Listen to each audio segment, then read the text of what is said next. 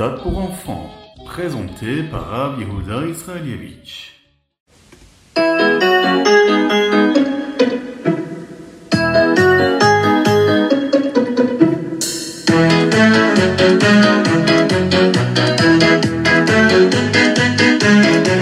Bonjour à tous, infiniment heureux de vous retrouver pour partager avec vous le Ritatu du jour. J'espère que vous allez bien. Nous sommes aujourd'hui le Yom Hamishi, le cinquième jour de la semaine, Menachemav, le seizième jour du mois de Menachemav. Nous sommes dans la Parashat Ekev et nous sommes tous ensemble pour partager le Ritat du jour.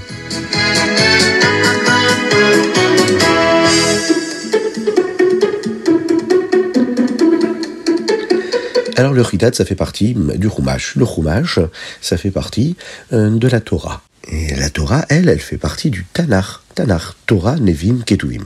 Avez-vous déjà entendu parler d'un livre qui s'appelle dans le Nach Tréassar Tréassar signifie douze en araméen. Et ce faire ce livre contient les prophéties de douze Nevim. Seulement certaines d'entre elles ont été écrites pour les générations futures. Ou du moins, c'est ce qu'on pense. Tous ces Nevi'im-là étaient rassemblés dans un seul Sefer, un seul livre. Les prophéties de Tréhassar ont commencé avec le prophète Oshéa. C'est un avis à l'époque du premier Beth et se sont poursuivis jusqu'à l'époque du deuxième Beth. Là, à ce moment-là, toutes les Nevuot ont cessé, toutes les prophéties malheureusement ont cessé. Malachi était le dernier Navi des Tréhassar, qui était lui le dernier des Nevi'im, des prophètes.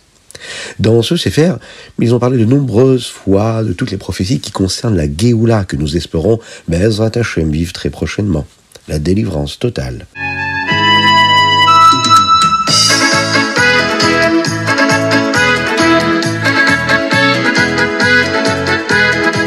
Et nous passons tout de suite au Chumash du jour.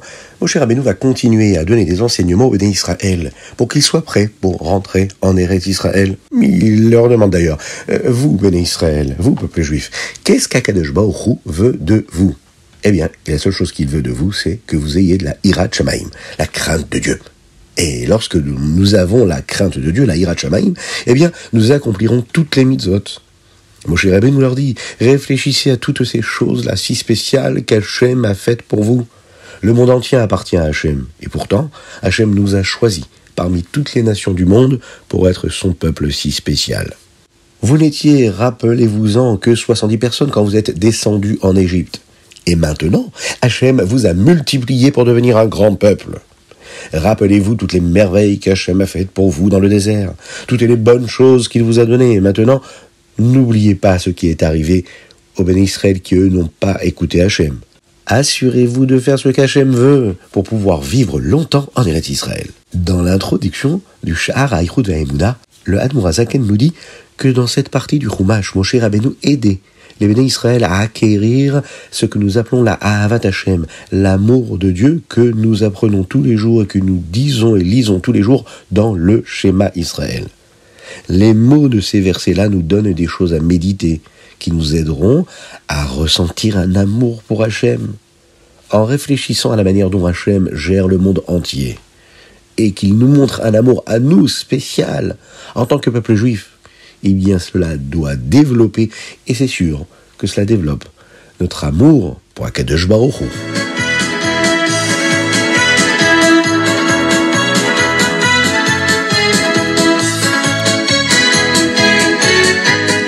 Et nous passons au Teilim du jour. Aujourd'hui, nous sommes le 16 du mois de Menachemav. Tetzain Menachemav. Et nous lisons le Teilim du 79 au 82, c'est-à-dire du Aïn Tet au P Bet. Dans le chapitre P Aleph, le 81, il y a un verset qui dit comme ça. Tiku bachodesh shofar, yom chaginu ki chok le hu, mishpat le Yaakov. Ces versets-là parlent du son du chauffard, qui est la mitzvah de Rosh Hashanah. Oui, la fête de Rosh Hashanah arrive à grands pas, préparez-vous. La Gemara nous dit que cela parle également de la parnassa que chaque juif aura pour toute l'année à venir? Il y a une discussion dans la Gemara, dans le Talmud, pour savoir si cela signifie qu'une décision est prise à Rosh Hashanah pour chaque personne, ou bien si cela dépend des actions de la personne tout au long de l'année. La Chassidoute nous explique qu'il ne s'agit pas d'une décision unique. C'est juste qu'il parle de choses différentes. Sur le plan spirituel, eh bien, à Rosh Hashanah et Yom Kippour, il est décidé ce que chaque personne euh, recevra. Mais en ce qui concerne la façon dont on va gagner notre parnassa, notre subsistance ici-bas, et comment nous allons les recevoir, comment les bénédictions spirituelles d'Akadosh Baruch se matérialisent dans ce bien-être matériel, eh bien, cela dépend de la conduite quotidienne de chacun, de nos actes, de ce que nous faisons. C'est ce qui détermine si les brachot, si les bénédictions spirituelles d'Hachem se matérialisent en bien matériel dans ce monde, ou bien si ces bénédictions vont rester là dans un monde futur spirituel. Certaines personnes pensent que, puisque tout est décidé à Rosh Hashanah Kippour, cela n'a pas d'importance si elles ne prient pas avec minyan, ou n'assistent pas à un cours de Torah, ou ne font pas spécialement des mitzvot. Elles se disent que soit elles obtiendront ce qu'elles veulent, soit elles ne l'obtiendront pas, puisque c'est Hachem qui décide tout, et que tout a été décidé à Rosh Hashanah Yom Kippour. Mais ce n'est pas vrai. Même si au ciel on a décidé qu'une personne recevra une grande bénédiction, si elle ne demande pas la bénédiction d'Hachem, elle ne l'obtiendra pas dans le monde matériel. Et le contraire est également vrai. Même si une personne n'est pas destinée, par exemple, à recevoir une grande bracha, une grande bénédiction. Eh bien, avec la bracha d'Hachem, cette petite bénédiction peut lui être plus précieuse que de grandes richesses. Si, par exemple, tous les jours, elle va s'investir dans la Torah et les mitzvot, elle fera vraiment des efforts pour faire mieux les choses. Eh bien, Akadosh Baruch fera en sorte que cette petite bénédiction-là lui apportera les plus grandes richesses du monde.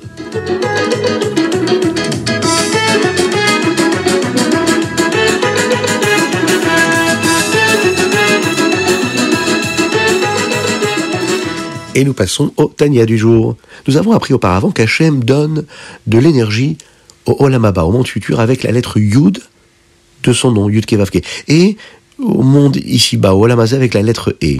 Il y a une véritable comparaison que nous pouvons faire. Le son que nous fait entendre la lettre He lorsque l'on prononce cette lettre est comme le son que fait entendre le souffle que nous faisons sortir de nos poumons la bouche, la gorge, la langue, elles vont transformer ce son-là en lettres. Le Yud, lui, est très proche d'Hachem. Un peu comme les mots que nous prononçons, que nous articulons, et qui, elles, nous permettent de donner de la forme à quelque chose de très profond qui se trouve dans notre âme. Aujourd'hui, le Admon Azaken nous enseigne dans le Tanya que le Rolamazé et le Rolamaba, le monde futur et le monde ici-bas, reçoivent tous les deux de la vitalité de toutes les lettres du nom d'Hachem. Et la seule différence est que dans le Olamaba, nous pouvons ressentir la vitalité de la lettre Yud du nom de Dieu, qui est très proche de lui. Mais dans notre monde, dans le Rolamazé, nous pouvons seulement ressentir la vitalité qui, elle, vient de la lettre E d'Hachem, et celle qui correspond à ce qu'on appelle la séphira de Malchut. Car le monde est matériel, et Akadosh Baruch est caché en lui. Bientôt, vous allez voir. Euh, on va voir ensemble comment cette comparaison nous montre ce qui se passe de si spécial lorsque nous donnons de la tzedaka. D'ailleurs, avez-vous donné de la tzedaka? Une petite pièce dans la tzedaka, et par cela, Mashiach arrivera.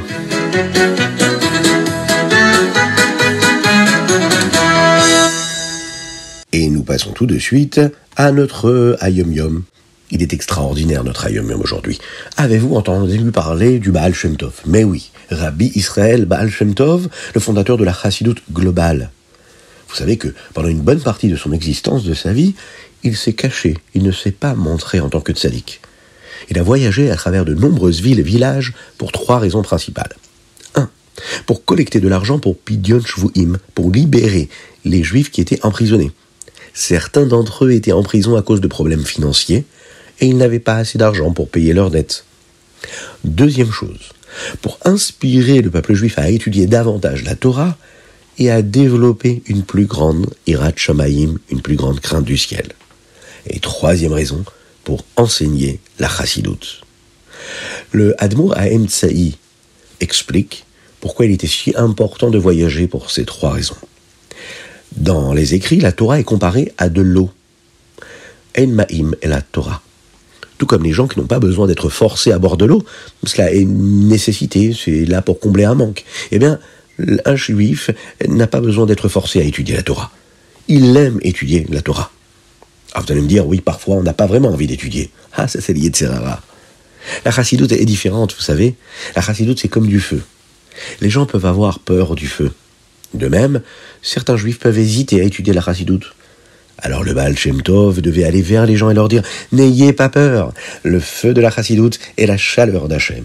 Quand vous étudiez la chassidoute, cela ne fera que vous rapprocher un petit peu plus de Dieu, avec beaucoup plus de vitalité, beaucoup plus de joie. Mais n'ayez crainte, étudiez la chassidoute.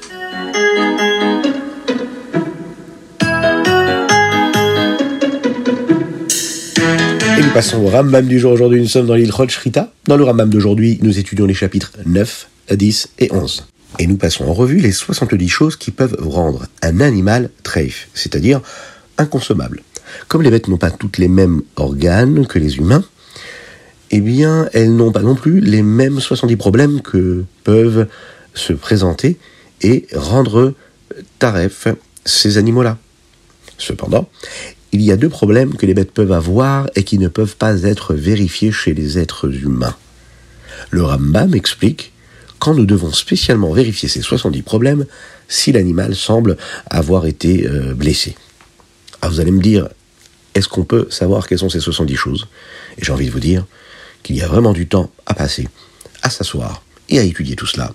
Mais ce sera Bezrat Hashem pour d'autres occasions que nous partagerons ensemble. Je vous souhaite une excellente journée, c'était le Ritat du jour. Euh, n'oubliez pas de le partager avec vos amis, avec vos proches. Écoutez-le. Dans la voiture, à la maison, devant la piscine, à la montagne, en randonnée. Oui, il faut se reposer parfois. On écoute le Ritat et on continue encore la randonnée. Vous êtes chez vous à la maison, euh, vous êtes en vacances chez vous. Oui, eh ben c'est très très bien aussi. On peut faire des choses tellement magnifiques quand on est chez soi à la maison, qu'on n'a pas pu partir en vacances. Et c'est très très bien aussi. On remercie Akadosh Baruch pour tout ce qu'il nous donne, et on demande à Akadosh Baruch de nous envoyer le Mashiach. C'est la seule chose qui compte. On essaye de faire plus de mitzvot, d'étudier plus la Torah, de faire mieux la tefila. Que Dieu vous bénisse et qu'il vous protège. Pensez bien nous envoyer vos dédicaces sur ritat.fr, mais également sur le WhatsApp du 06 61 76 87 70. Aujourd'hui, nous avons étudié pour la Refoua Shelema de Avraham Nissim Ben Sultana, mais nous avons aussi un anniversaire à célébrer aujourd'hui, et nous souhaitons un très très grand Mazal Tov à Michal, qui aujourd'hui habite à Netanya, et elle, elle fête aujourd'hui ses 5 ans. On lui souhaite un excellent Mazal Tov. C'est une dédicace qui est offerte par sa grande sœur Nechama. À elle aussi, on lui souhaite un très très grand Mazal Tov. Et on se dit à très bientôt ensemble pour partager les merveilleux trésors de la Torah.